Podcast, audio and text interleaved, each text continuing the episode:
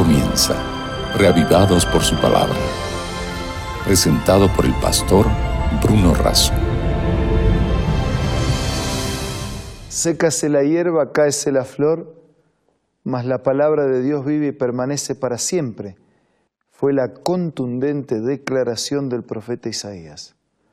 Nosotros creemos en tal aseveración. Por eso, reavivados por su palabra, nos convoca diariamente para analizar, meditar, reflexionar sobre la lectura de un capítulo de la Biblia. Hoy será Segunda de Crónicas, capítulo 29. Pero antes pidamos la bendición de Dios. Padre nuestro que estás en los cielos, por favor está a nuestro lado al leer y meditar en tu palabra para edificarnos con tu mensaje. Nada merecemos, pero te lo pedimos todo en el nombre de Jesús. Amén. En el capítulo 29 del segundo libro de Crónicas nos encontramos con el reinado de Ezequías y las características principales de su reinado. Vamos a ir haciendo un listado. En el versículo 3 dice que en el primer año de su reinado abrió las puertas de la casa de Dios y las reparó. Es decir, abre las puertas de la casa de Dios y las repara. Hizo venir a los sacerdotes y a los levitas, dice versículo 4, los reunió en la plaza y les dijo, oídme, santificaos y santificad la casa de Dios. Tenemos que santificar primero nuestra vida para estar en condiciones de santificar el templo o la casa de Dios. Dice versículo 6, nuestros padres se han revelado y han hecho lo malo ante los ojos de Dios. Lo dejaron, apartaron sus rostros del tabernáculo y le volvieron las espaldas. Y encima cerraron las puertas del pórtico, apagaron las lámparas no quemaron incienso ni sacrificaron holocausto en el santuario. Dice, los padres se olvidaron de todo, hasta cerraron el templo, ¿no? Dejaron de hacer sacrificios, dejaron de adorar, dejaron de orar. Por eso el juicio de Dios vino sobre Judá y Jerusalén. Por eso la turbación, el espanto, la burla. Por eso es que nuestros padres, padres cayeron a espada. Nuestros hijos, nuestras hijas, nuestras mujeres fueron llevados prisioneros, porque cuando nos quedamos solos nos quedamos sin nada y la maldición nos alcanza. Ahora pues, yo he determinado hacer un pacto con Dios, dice el versículo 10, para que aparte de nosotros el ardor de su justicia. Jehová os ha escogido a vosotros para que estéis delante de Él y le sirváis, seáis sus ministros. Dice versículo 15 que reunieron a sus hermanos, santificaron, entraron conforme al mandamiento del rey y las palabras para limpiar la casa de Jehová. Dice versículo 16 que sacaron toda la impureza que hallaron en el templo de Dios. Dice versículo 17 que comenzaron a santificarse.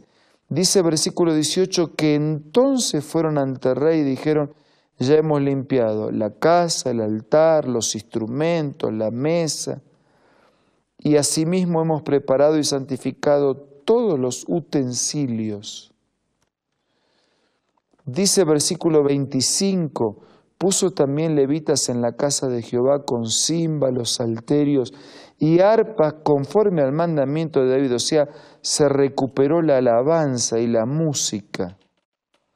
Dice versículo 28, toda la multitud adoraba, los cantores cantaban, los trompeteros tocaban, todo esto duró hasta consumirse el sacrificio. Versículo 29, cuando esto terminó, se inclinó el rey y todos los que con él estaban y adoraron, alabaron el nombre de Dios. La última parte dice del versículo 30, dice, y ellos alabaron con gran alegría, se inclinaron y adoraron. Versículo 31, podemos leer lo siguiente. Vosotros os habéis consagrado ahora a Dios, acercaos, presentad sacrificio y alabanza en la casa de Jehová. Y la multitud presentó sacrificios, alabanzas, y todos los generosos de corazón trajeron sus sacrificios. De este modo se estableció el servicio de la casa de Dios. Y se alegró Ezequías con todo el pueblo de que Dios hubiera preparado al pueblo porque la cosa fue hecha rápidamente. Este es un proceso, ¿no? Dios no estaba, el ritual estaba terminado, el culto estaba desaparecido y Ezequías recupera, Ezequías recupera, restablece el culto en el templo. Procura la santificación de las personas y la santificación del templo como lugar de adoración, de respeto a Dios. Recuperó los muebles, recuperó las funciones, recuperó los recursos. Y cuando nosotros recuperamos en Dios y en el, perdón, cuando nosotros recuperamos en nuestra vida y en la casa de Dios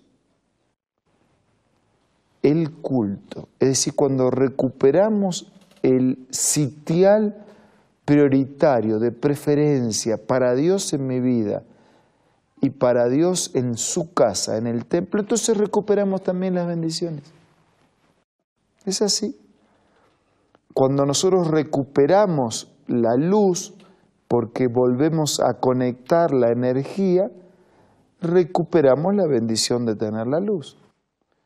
Cuando después de, la noche ¿no? recuperamos la presencia del sol, cuando después de, una gran tormenta recuperamos la presencia del sol, del brillo, de, de los rayos, recuperamos eso, la bendición, la salud, recuperar la conexión con Dios es recuperar el resultado de la conexión con Dios.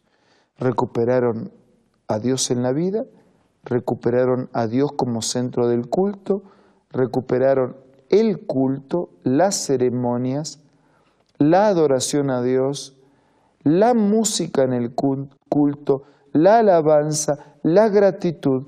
Entonces recuperaron también la alegría, recuperaron el servicio, recuperaron el gozo, recuperaron la plenitud de una vida, recuperaron la prosperidad. Amigos, las cosas de Dios, ¿qué lugar ocupan en tu vida y en tu casa? ¿Dónde está la Biblia, por ejemplo? ¿A mano? ¿Para leerla, todos los días? ¿O en la biblioteca hace semanas, meses, años que no la abres y ni siquiera sabes dónde está? ¿Dónde están las cosas de Dios en tu vida, en tu casa? en tu familia, en tu iglesia, ¿dónde están? ¿Escondidas? ¿Ignoradas? ¿No existen? ¿O están a mano? No importa dónde estén, importa dónde van a estar de aquí en adelante. Recupera la conexión con Dios y entonces recuperarás los resultados de esa conexión. En esta oración personal y privada, dígale a Dios su necesidad y su decisión.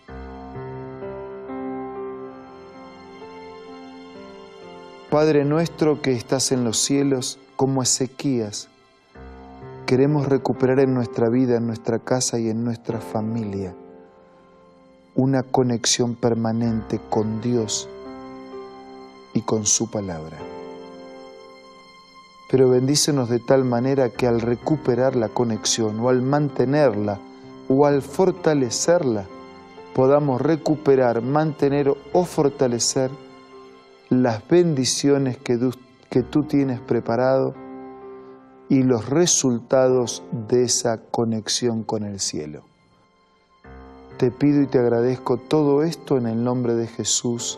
Amén. Todas las bendiciones de Dios en su vida en este día.